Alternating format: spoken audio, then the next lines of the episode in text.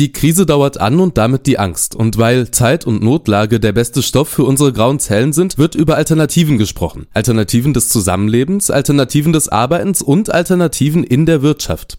Diese Krise zeigt, dass einige linear gedachte Wertschöpfungsketten in Zusammenhang mit endlichen Ressourcen nicht taugen, um spontan auf die Krise zu reagieren. Endlich festgefahren kompromisslos. Gute Gründe, um über Alternativen zu sprechen, die versuchen nachhaltig zu sein, Angestellte tatsächlich zu schützen, kurz besser zu sein. Sie erinnern sich vielleicht, wie das Jahr 2020 begonnen hat, als noch alles irgendwie okay war. Die Nächte wurden wieder kürzer und BlackRock CEO Larry Fink überrascht mit einem Brief. Der Vorstand einer der einflussreichsten Vermögensverwaltungen bringt Umwelt, Soziales und Unternehmensführung zu Englisch kurz ESG als neuen Grundsatz für Investments auf den Plan. Spannend, wenn man sich vor Augen führt, dass BlackRock Anteile in fast allen 30 DAX-Unternehmen verwaltet und darüber hinaus Papiere von durchaus umstrittenen Unternehmen hält. Traders Quest. Alles rund um Finanzen, Wirtschaft und die Börse in Ihrem Wohnzimmer. Einmal im Monat erfahren Sie hier alles rund um Finanzen, Wirtschaft und die Börse. Mit Luna Vega und Benjamin Kromme. In Ihrem Wohnzimmer. Im Januar 2020 veröffentlichte der CEO von BlackRock, Larry Fink, sein jährliches Schreiben an alle CEOs. Darin hält Fink Unternehmen dazu an, in Blick auf die Bekämpfung des Klimawandels zu intensivieren. Dahinter steckt allerdings mehr als eine höfliche Bitte. In einem weiteren Brief an BlackRocks Kunden verkündete Fink, dass die Anlageportfolios, um klimafreundlicher zu werden, bis Mitte 2020 überarbeitet werden sollen. Dieser Frühjahrsputz bedeutet konkret, dass BlackRock börsennotierte Wertpapiere von Unternehmen, die mehr als 25 Prozent ihrer Umsätze aus der Kohleproduktion erwirtschaften, Stück für Stück bis zur Jahresmitte aus den Portfolios eliminieren will. Auch soll es keine zukünftigen Direktanlagen in Unternehmen geben, die mehr als 25 Prozent ihres Umsatzes mit der Kohleförderung erwirtschaften. Der Grund? Fink sieht Klimawandel ernst und fossile Energien nicht mehr als sinnige langfristige Investition. Die Klimakrise sei nicht vergleichbar mit bisherigen Herausforderungen am Finanzmarkt und wird diesen nachhaltig verändern. Fink prognostiziert damit eine Umverteilung des Kapitals. Denn die Forderungen der Anleger verändern sich. Spät. Und deswegen sind hier Tausende auf den Straßen, weil Tausende der gleichen Meinung sind wie wir. Wir sind einfach in einer Gesellschaft, die nur diskutiert, redet, redet, aber nicht handelt. Wir müssen viel mehr auf den Nachbarn achten und mit ihm handeln oder für ihn handeln. Wir müssen Frieden schließen mit dem Planet Erde und den Krieg, den wir eröffnet haben, den dritten Weltkrieg, sage ich schon, gegen den Planet Erde, müssen wir schnellstmöglichst beenden. Das freut dann natürlich auch Klimaaktivistinnen und Aktivisten, die begrüßen Finks neue Haltung, so auch Ben Cushing von der US-Umweltgruppe Sierra Club. Er sieht Finks Ankündigungen als wichtigen Schritt in die richtige Richtung und als Beweis für die Kraft des öffentlichen Drucks, der zu Klimaschutzmaßnahmen aufruft. Andere hingegen kritisieren die neue Maßnahme des Vermögensverwalters. Ein Kritiker ist Fred Thomas, Mehrheitsführer des Montana Senats sowie Verbindungsmann des Montana Board of Investments, für das BlackRock Vermögenswerte verwaltet. Thomas sieht in jedem Versuch, die Umweltagenda zu beschwichtigen, bloß um weiterzukommen, eine schlechte Entscheidung. Eins ist aber sicher, Zahlen belegen, dass Anleger ihr Geld in klimafreundlichere Fonds investieren. Neue Einlagen in nachhaltige Fonds wuchsen beispielsweise nach Angaben von Morningstar im Jahr 2019 auf 20 Milliarden Dollar, fast viermal so viel wie im Vorjahr. Auch sollte Finks Aufforderung einen nicht allzu überraschenden Effekt haben. Bereits in vergangenen Jahren hatte BlackRock mehr Fokus auf Klimafragen versprochen, ist diesem diesem Versprechen aber nicht nachgekommen.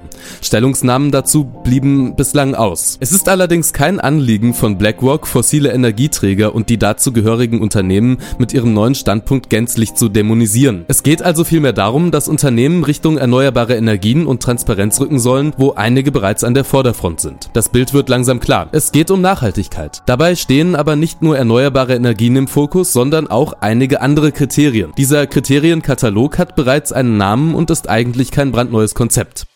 Das Kürzel ESG hat sich als Standard nachhaltiger Anlagen etabliert. Diese drei Buchstaben beschreiben drei nachhaltigkeitsbezogene Verantwortungsbereiche von Unternehmen. Das E steht für Environment, zu Deutsch Umwelt, das S für Social, zu Deutsch Soziales und das G steht für Governance und damit für die Unternehmensführung. Diese drei Oberkategorien beinhalten jeweils verschiedene Punkte und Kriterien, die ihnen zugeordnet sind. Dazu gehört unter anderem die Umweltverschmutzung, Treibhausgasemissionen oder Energieeffizienzthemen. Zur sozialen Spalte zählen Aspekte wie Arbeiterrechte und Arbeitssicherheit oder Diversity. Zu einer nachhaltigen Unternehmensführung gehören Themen wie Unternehmenswerte oder Kontrollprozesse. Diverse Nachhaltigkeitsratings basieren auf diesen Kriterien und wie weit sie erfüllt sind. Das Grundkonzept von ESG besteht aber darin, dass nicht mehr Ressourcen verbraucht werden sollten, als sie nachwachsen, sich regenerieren oder künftig wieder bereitgestellt werden können. Diesem Grundgedanken kommen allerdings nur sehr wenige Unternehmen und Staaten nach. Schritte für die weitere Etablierung von ESG-Kriterien werden dennoch eingeleitet. So hat die EU-Kommission bereits einen 10-Punkte-Plan erstellt. Und der sieht so aus. Angestrebt werden ein EU-Klassifierungssystem für nachhaltige Aktivitäten, Standards und Labels, die für grüne Finanzprodukte etabliert werden sollen, Investments in nachhaltige Projekte, die gefördert werden sollten, das Integrieren von Nachhaltigkeit in die Anlageberatung, nachhaltige Benchmarks, die in Kapitalmärkten etabliert werden sollten, ein stärkeres Integrieren von Nachhaltigkeit Nachhaltigkeit in Rating und Research, das Klarstellen von Pflichten institutioneller Anleger und Asset Managements, die Integration von Nachhaltigkeit in aufsichtsrechtliche Anforderungen, stärkere nachhaltige Offenlegung und Regeln für Rechnungslegung, das Stärken von nachhaltiger Corporate Governance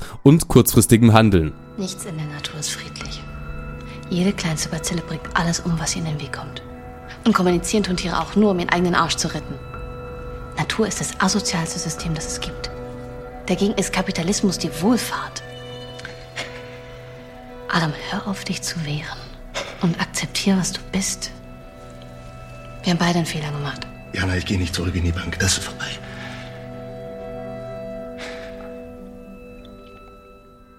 Aber nicht nur in Europa, sondern weltweit wächst der Druck hin zu ESG-Regulierungen. 2017 gründete sich beispielsweise aus Zentralbanken und Aufsichtsbehörden aus aller Welt das Network for Greening the Financial System, das Netzwerk zur Ökologisierung des Finanzsystems. Sie verfolgen das Ziel, Kapital für umweltfreundliche und kohlenstoffarme Investitionen zu mobilisieren. Die ESG-Kriterien werden für Investoren, die diese als Mittel nutzen, um Unternehmen zu bewerten, in die sie investieren möchten, immer beliebter. Viele Investmentfonds, Maklerfirmen und Robo-Advisor bieten inzwischen Produkte an, die explizit ESG-Kriterien erfüllen. Diese Kriterien sind auch hilfreich für Anleger, um Unternehmen zu vermeiden, die aufgrund ihrer ökologischen oder anderen Praktiken ein größeres finanzielles Risiko darstellen könnten. In den letzten Jahren haben insbesondere jüngere Investoren Interesse daran gezeigt, ihre Geldanlagen möglichst mit den eigenen Werten zu vereinbaren. Dieses Interesse bleibt nicht unbemerkt. Fondsgesellschaften und Maklerfirmen beginnen, ETFs und andere Produkte anzubieten, die ESG-Kriterien erfüllen und befolgen. Sie haben doch sicher schon mal den Ausdruck gehört. Der Kunde ist bei uns immer König. Ja. Das freut mich zu hören. Tja, also hier bin ich. König Kunde. Andere Bezeichnungen für SG-Investitionen sind nachhaltiges Investieren, verantwortungsbewusstes Investieren, Impact Investing oder auch sozial verantwortliches Investieren. Die Beurteilung von Unternehmen durch Investoren erfolgt durch die Evaluierung bestimmter Verhaltensweisen. Dazu gehören unter anderem der Energieverbrauch eines Unternehmens, Umweltverschmutzung, Umweltrisiken oder auch die Erhaltung natürlicher Ressourcen. In den letzten Jahren rückt aber neben der ethischen Bedenken auch der praktische Zweck des Kriterienkatalogs immer mehr ins Licht. Durch das Befolgen von ESG-Kriterien können potenzielle Risiken wie die Ölkatastrophe von BP im Jahr 2010 oder der Emissionsskandal bei Volkswagen, die beide zu Verlusten in Milliardenhöhe geführt haben, vermieden werden, indem der Risikofaktor wahr und ernst genommen wird. Die von BP verursachte Ölpest wird von Tag zu Tag schlimmer. Wegen der massiven Proteste hat die Konzernleitung folgende Stellungnahme abgegeben. Hallo, ich bin Tony Hayward und Vorstandsvorsitzender von BP. Unsere erneute verunglückte Bohrung im Golf ist eine Tragödie, die sich nie hätte ereignen dürfen. Den Opfern dieser Tragödie kann ich nur eines versichern. Es tut uns allen schrecklich leid. Tut uns echt leid. Tut uns echt leid. Tut uns echt leid. Tut uns leid. BP übernimmt alle nötigen Maßnahmen und Kosten für die Reinigung der Region. Deshalb ändern wir unseren Namen auch von billiges Petroleum in dauerhaftes Petroleum. DP, wir die Erde. Nicht nur jetzt, sondern dauerhaft. Unter anderem deswegen sind Nachhaltigkeitsfonds in Europa so gefragt wie noch nie. Im vergangenen Jahr landete mehr als jeder dritte Euro, der in Fonds investiert wurde, in einem Produkt, das ein Nachhaltigkeitsmandat aufweist. Laut Abschätzungen von Morningstar gingen Nachhaltigkeitsfonds im Jahr 2019 rund 120 Milliarden Euro netto zu. Das entspricht knapp 36 Prozent der Gesamtinvestitionen in europäisch beheimatete Fonds in Höhe von 336 Milliarden Euro. Damit erzielten ESG-Fonds in Europa im vergangenen Jahr einen Absatzrekord. Insgesamt erhöhte sich das Vermögen in europäisch beheimateten ESG-Fonds zum Ende 2019 gegenüber dem Vorjahr um 56 Prozent auf 668 Milliarden Euro. Dabei machten Indexfonds mit ESG-Mandat inzwischen 21 Prozent des gesamten ESG-Fondsvermögens aus. 360 neue ESG-Fonds kamen 2019 auf den Markt. Zum Jahresende bestand das ESG-Fondsuniversum in Europa aus 2405 Fonds, einschließlich ETFs. Auch in Deutschland war 2019 für die Fondsbranche das Jahr der Rekorde. Am gefragtesten waren hier Immobilien und Mischfonds. Gerade Privatanleger setzten vermehrt auf Nachhaltigkeit. Der sogenannte Greta-Effekt zeigt seine Wirkung. Laut dem Fondsverband BVI flossen 40 Prozent von den insgesamt 17,5 Milliarden Euro, die die Publikumsfonds bei breiten Anlegerschichten einsammelten, in Nachhaltigkeitsfonds. Oh,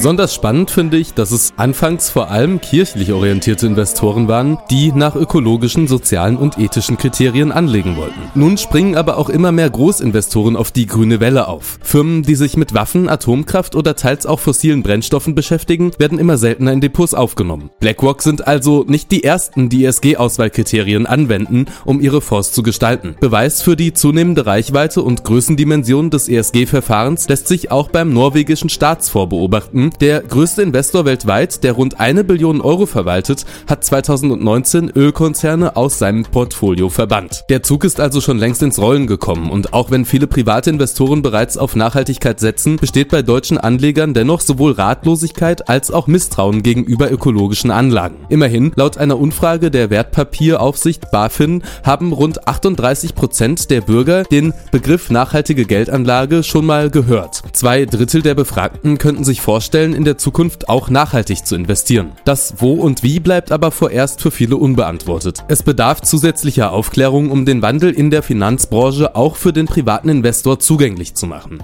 Jetzt muss man sich vor allem, weil ja schlichtweg unklar ist, wie lange dieser Pandemie-Sonderzustand anhält, auch fragen, ob sich diese Ideen von Nachhaltigkeit und sozialem Gewissen auch akut umsetzen lassen. Der Grundsatz ESG bedeutet, und das lässt ja nicht wundern, auch ohne Pandemie nicht überall den Anklang, den diese Fülle an positiven Tönen vermuten lässt. Wie es um ESG-Fonds und Renditen steht, war schon vor der Corona-Pandemie ein umstrittenes Thema. Anbieter von ESG-Produkten argumentieren, nachhaltige Anlagen brächten bessere Renditen. Kritiker sehen da eher einen gegenteiligen Effekt Grundsätzlich gibt es in der Diskussion drei gleichermaßen nachvollziehbare Standpunkte. ESG-Investments führen zu höheren Renditen, ESG-Investments führen als Preis für das gute Gewissen zu tieferen Renditen oder aber ESG-Kriterien hätten keinerlei Einfluss auf die Rendite. Geringere Renditen könnten zum Beispiel entstehen, wenn die Berücksichtigung von Nachhaltigkeitskriterien zusätzliche Kosten verursacht, die für Firmen, die sich nicht an solchen Kriterien messen, logischerweise nicht anfallen. Zudem ist die Rendite für an Nachhaltigkeit interessierte Investoren nicht das alleinige oder zentrale Auswahlkriterium. Das Anlagenuniversum wird durch eben diese zusätzlichen Selektionsfaktoren kleiner. Das wiederum drückt auf die zu erwartende Rendite. Daher können ESG-Kriterien zu tieferen Renditen führen. Andere Stimmen vermuten höhere Renditen durch ESG. Die Aufnahme von ESG-Kriterien kann bei Unternehmen sowohl zu einem umsichtigeren Management als auch zu einem verstärkten Risikobewusstsein führen. Kostspielige Negativereignisse wie beispielsweise ein Gerichtsprozess könnten wegfallen. Durch die ESG-Implementierung steigen zunächst die Betriebskosten. Das ist wahr. Die Produktivität lässt sich aber zeitgleich, etwa durch den geringeren Einsatz von Ressourcen, steigern. Auf lange Sicht erzielen nachhaltige Unternehmen tendenziell höhere Gewinne als die Unternehmen, die nur die nötigsten wichtigsten ESG-Kriterien berücksichtigen. Bei der Titelselektion mit ESG-Kriterien werden gut geführte Unternehmen, die geringere Risiken mit sich bringen, eher ausgewählt als jene, die keine ESG-Standards implementieren. Im dritten Szenario bleibt, was die Rendite betrifft, alles beim Alten. Der starke Zuwachs von ESG-Anlagen in den letzten Jahren, wir sprechen von circa 15 bis 30 Prozent annualisiertem Wachstum seit 2006, bedeutet, dass sich mehr und mehr Marktteilnehmer mit der Nachhaltigkeitsfrage auseinandersetzen. Da die Finanzmärkte zudem weitgehend effizient sind, insbesondere was relative Preise und Renditen anbelangt, ist ein langes Bestehen von Über- oder Unterrenditen bei ESG-Investments unwahrscheinlich. Der ESG-Faktor ist in den heutigen Preisen voll enthalten. Somit unterscheiden sich die Renditen nicht von denen herkömmlicher Investments.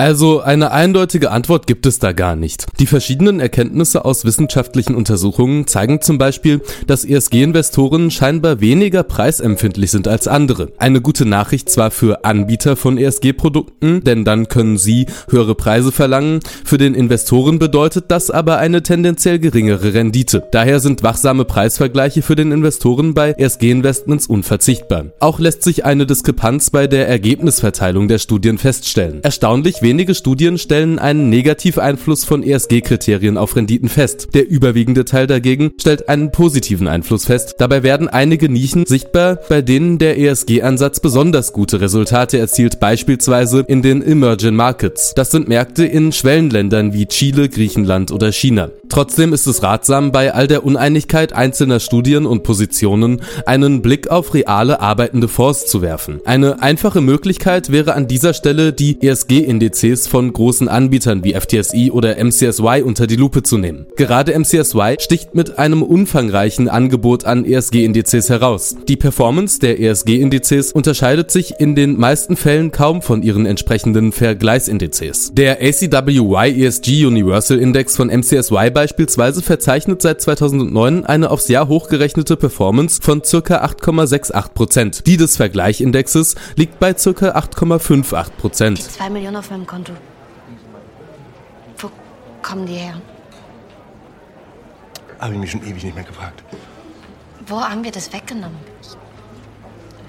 Da kannst du jetzt lange drüber nachdenken und nach einer Antwort suchen und dir eine Wahrheit zurechtschustern. Oder du machst es so wie ich und akzeptierst das Geld, was theoretisches ist. Und wir theoretisch einen Weg gefunden haben, mehr zu haben. Ein Punkt in der Finanzmarktforschung lässt zudem anhand der Indexanalyse bestätigen, dass G in ESG steht für Geld. Der Governance oder auch Unternehmensführungssektor ist ausschlaggebend für die Rendite. Der MCSY World Governance Quality Index schlägt mit seiner annualisierten Performance von 12,18% seinen Vergleichsindex MCSY World mit einer annualisierten Performance von 9,83% um Längen. Schade nur, dass genau auf diesen renditeträchtigen ESG-Index kein Produkt für Privatanleger existiert. Für den Privatanleger ist eine gute Unternehmensführung nach ESG-Kriterien allerdings nicht sonderlich gut einschätzbar. Daher wird empfohlen, sich stärker an Umwelt- und sozialen Kriterien zu orientieren, da diese auch für den Laien gut zu erkennen sind. Insgesamt müssen Investoren konstatieren, dass ein Renditevorteil mit ESG-Investments zwar möglich ist, die existierenden Produkte aber nach Kosten im Durchschnitt selten eine klare Überperformance zeigen. Dennoch ist es für Anleger möglich, durch durchdachte Recherche und einen genauen Preisvergleich bei ESG-Investments die Minderrendite zu umschiffen. In der aktuellen Krise verändert sich der Blick auf Nachhaltigkeit und soziale Gerechtigkeit. Klar ist dir das auch wichtig. Du bist ja auch ein Mensch, doch was soll man machen, wenn's ja nicht anders geht? Am besten nix wie immer. Das Scheitern im Umgang mit Ausfällen durch Ansteckungsprävention hat weltweit zu Verlusten und Kurseinbrüchen geführt. Doch bislang schlagen sich die Ökofonds wacker und teils sogar besser als ihre Mitstreiter. Wie wir bereits in Erfahrung bringen konnten, performen die grünen Indize besser als ihre konventionellen Pendants. Und das auch in Krisenzeiten. In Zeiten, in denen die Kluft zwischen dem Überleben der Wirtschaft und Umweltschutz vermeintlich größer werden müsste, zeichnet sich bei den Aktienkursen ein anderes Bild. Der Weltaktienindex MSCI World hängt seinem nachhaltigen Pendant, dem MSCI World SRI, hinterher. Auf Jahressicht belief sich der Renditenunterschied bis Ende Februar auf rund 2 Prozentpunkte. Wohingegen der MSCI World rund 6 Prozent zulegte, waren es beim MSCI World SRI 8 Prozent. Zum Corona-Crash im März stürzten beide Kurse ab. Bis April verbuchte der nachhaltige MSCI World ein Minus von 6,5 Prozent. Der konventionelle MSCI World sackte dagegen um ganze 12 Prozent ab. Auch die Erholung trat beim MSCI World SRI deutlich schneller ein. Die Schlussfolgerung wäre jetzt ja, dass nachhaltigere Investments krisensichere Anlagen sind, während so gut wie alle Weltbörsen Kurseinbrüche verzeichnen. Das Ganze funktioniert so. Das Portfolio bestand aus den 20 Prozent der Nachhaltigkeitsfonds, die die beste grüne Bewertung haben. Währenddessen wetterte es gegen die dreckigsten Nachhaltigkeitsfonds und setzte darauf, dass deren Kurse stärker stürzen und zog aus den Abstürzen Gewinn. So kam es auf die insgesamt positive Rendite. Was mache ich denn jetzt? Was mache ich denn jetzt? Was mache ich denn jetzt? Ich denn jetzt? Für die meisten Privatanleger aber sind solche Shortwetten auf Kurzabstürze keine gute Option, denn sie sind gewagt. Wer investiert, geht üblicherweise long und setzt auf eine langfristige positive Entwicklung der Fonds im Depot. Nachhaltige Fonds schlugen sich, das ist für Privatinvestoren interessant, über die komplette Marktbreite besser als der Gesamtmarkt. Sie stürzten weniger stark ab. Im positiven Bereich landeten aber auch bei ihnen die allerwenigsten. In Deutschland sah es folgendermaßen aus. Von ca. 1100 vertriebenen Produkten in Öko-Aktienfonds landeten alle seit Jahresbeginn im roten Bereich, machten also Verluste. Nur 27 von ihnen gingen mit weniger als 10% Verlust aus dem März-Crash. Vier von ihnen hatten Abschläge von unter 5% zu verschmerzen. Dennoch ist es beachtlich, dass diese Fondsklasse solche Ergebnisse erzielte, gemessen an einem Gesamtmarkt, der in der Spitze ganze 40% nachgab. Bemerkenswert ist auch, dass die zwei schlechtesten Nachhaltigkeitsfonds nur ein Minus von 48 Prozent verbuchten. Bei sechs weiteren Fonds, die 0,5 Prozent dieser Fondsklasse ausmachen, fielen die Verluste größer aus als 30 Prozent. Ein großer Anteil jedoch verbuchte ein maximales Minus von 20 Prozent. Gemessen am gigantischen Markteinbruch hätten die Verluste deutlich schmerzhafter ausfallen können. Damit blieben den Ökofonds große Ausschläge nach unten erspart. Vergleichen wir nun diese Zahlen mit der Bilanz der normalen Fonds in Europa. Nur einer von über 400 Fonds erzielte bis Anfang April ein minimales Plus seit Jahresanfang. Lediglich 5% blieben unter einem Verlust von 10%, mehr als die Hälfte verloren mehr als 20% und ganze 7,5% verbuchten einen Verlust von über 30%. Im Gegensatz zu den 0,5% bei Ökofonds.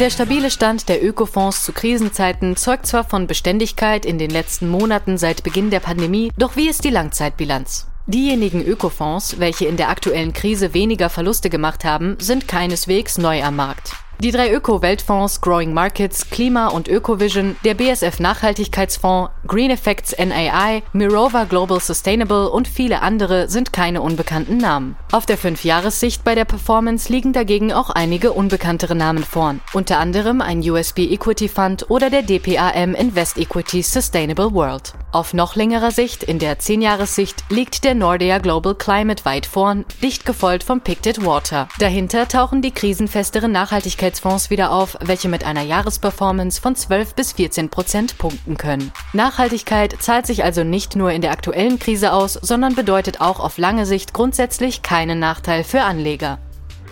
Der Traum nachhaltiger und sozialer Unternehmensführung ist also weder für das Unternehmen noch für Investierende eine schlechte Sache. Die Unternehmen, also die Larry Fink in seinem Brief zu Beginn des Jahres dazu angehalten hat, ESG-Kriterien umzusetzen, können von dieser Umstellung profitieren. So eine Umstellung in der Unternehmensstruktur kann wie folgt aussehen. Es müssen Kriterien wie der Energieverbrauch eines Unternehmens berücksichtigt werden. Außerdem Abfall, Umweltverschmutzung, die Erhaltung natürlicher Ressourcen und die Behandlung von Tieren. In der Umsetzung bedeutet das konkret die Art und Weise, wie das Unternehmen mit diesen Risiken umgeht. Es stellen sich Fragen im Zusammenhang mit dem Eigentum an kontaminiertem Land, der Entsorgung von Sondermüll, dem Umgang mit toxischen Emissionen oder der Einhaltung von staatlichen Umweltvorschriften. Soziale Fragen meinen auch die Geschäftsbeziehungen des Unternehmens. Da können dann Lieferanten unter die Lupe genommen werden. Arbeitet das Unternehmen mit Partnern, die die gleichen Werte vertreten, die es vorgibt? Unternehmen, die Teile des Gewinns in die lokale Gemeinschaft einbringen, erarbeiten sich automatisch einen ESG-Bonus. Auch die Gesundheit und Sicherheit der Mitarbeiterinnen und Mitarbeiter sollten auf der Unternehmensagenda priorisiert werden. Wer anlegt, sollte auch darauf achten, dass die Unternehmensführung genaue und transparente Buchführungsmethoden anwendet und dass die Aktionäre die Möglichkeit haben, über wichtige Fragen abzustimmen. Illegale Praktiken und politische Spenden, die genutzt werden, um unangemessen günstige Behandlung zu erlangen, sollten bei ESG-interessierten Investierenden Ausschlusskriterien darstellen. Das war Traders Quest. Mit Luna Vega und Benjamin Kromme. Wir freuen uns, Sie dabei gehabt zu haben. Bis zum nächsten Mal.